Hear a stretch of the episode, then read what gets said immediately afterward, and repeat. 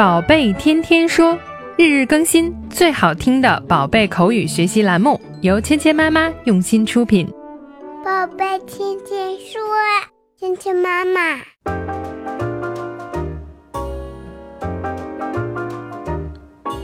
嗨，亲爱的小朋友们，欢迎回到芊芊妈妈和博宁哥哥带给你的宝贝天天说。Welcome to 宝贝天天说 with Mia and Bo。今天啊，我们要继续学习 Tiny Creatures 这一集里面的有趣对话。昨天我们认识到了一种蔬菜，它的名字叫 lettuce，生菜。那么除了生菜呢，爷爷的菜园子里还有其他神秘的小生物，我们看看会有什么呢？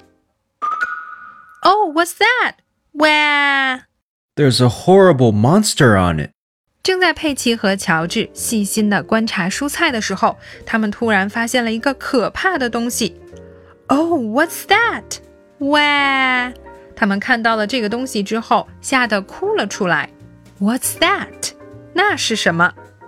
在生活中呢，小朋友可以经常用这个句子来问：这是什么？那是什么？What's this? What's that? 那个是什么东西呀、哇！他们吓得哭了出来。到底是个什么怪物呢？There's a horrible monster on it。那个上面有一个可怕的大怪兽。There is a horrible monster on it。在上面有一个可怕的怪兽。Horrible 这个词呢，就表示可怕的、可憎的。Horrible，horrible，可怕的。 Monster 这种东西呢是非常可怕的，妖怪、怪兽等等，那通常呢都是非常吓人的。There's a horrible monster on it，有一个可怕的怪兽在它上面。看来啊，佩奇真的是被这个小怪物吓到了。但是到底是什么呢？有那么可怕吗？明天我们会继续告诉小朋友哦。今天我们学习的第一个单词是 horrible。可怕的，horrible, horrible, horrible, horrible, horrible。今天我们学习的第二个单词是 monster，怪物、妖怪。monster, monster, monster, monster. monster. 接下来我们来练习今天的跟读作业。Oh, what's that? Where? Oh, what's that?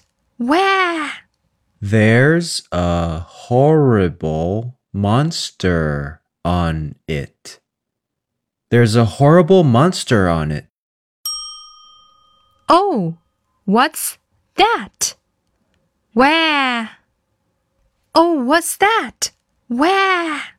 There's a horrible monster on it. There's a horrible monster on it. 接下来我们来玩你问我答。小朋友们听到“叮”的声音后，请说出你的那句。Oh, what's that? Where?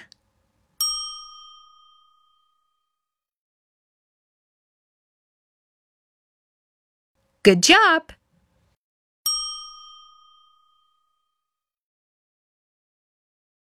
There's a horrible monster on it. Give yourself a pat on the back. 好，今天的内容就到这里了，小朋友们学会了吗？更多精彩的内容，请关注“芊芊妈妈儿童英语”的微信公众号，还有喜马拉雅专辑。我们明天不见不散。